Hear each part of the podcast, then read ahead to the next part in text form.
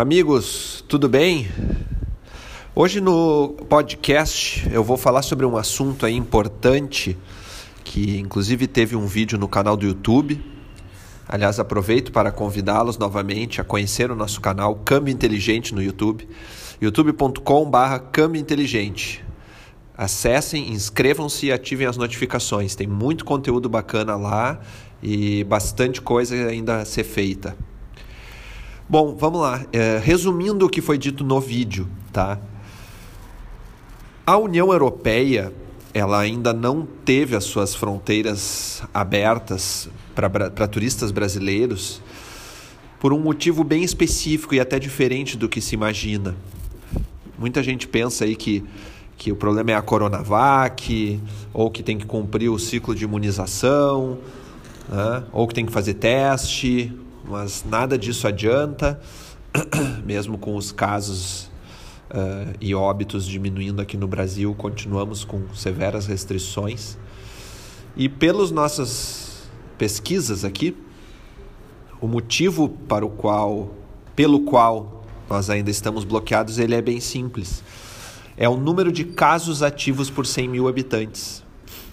A Europa ela adotou um critério para liberar acesso a turistas vacinados, sim, tem que ser vacinados, e para qualquer das vacinas. Até ainda, por enquanto, a Coronavac, que lá é chamada de Sinovac, não foi autorizada, mas falta pouco, é coisa de burocracia, tá?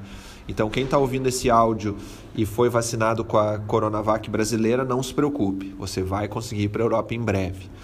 Só que o motivo é o número de casos ativos, que aqui ainda é muito alto. Porque o que, que o pessoal lá, né, dos controles de, de os controles sanitários pensam? De nada adianta ter uma grande quantidade da população vacinada e um brasileiro entrar na Europa vacinado, se ele pode estar portando o vírus assintomático. E num país onde a circulação do Covid ainda é muito grande, a chance disso acontecer é maior do que em outros países.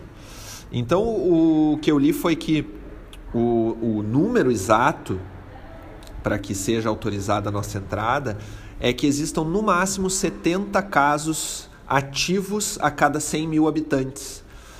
Significa aqui que, pelos números do Brasil, hoje nós estamos com mais ou menos 270 casos ativos por, por 100 mil habitantes. Então ainda falta bastante.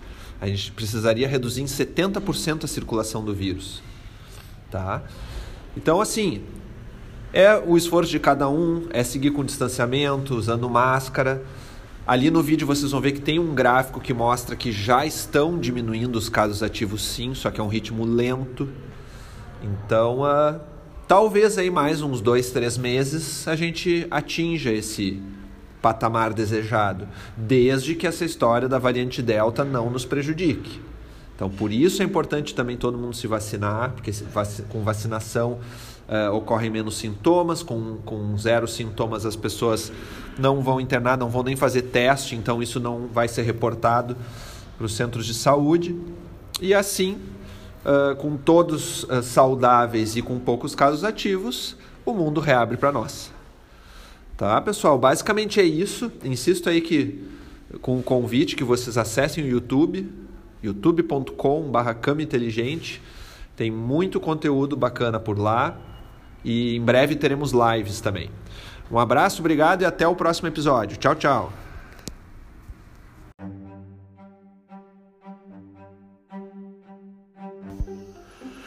Este podcast é um oferecimento de Free Viagens e Intercâmbio, Chip Mais Sim Travel, Candiota Operadora e Ivan Pons Moda Masculina.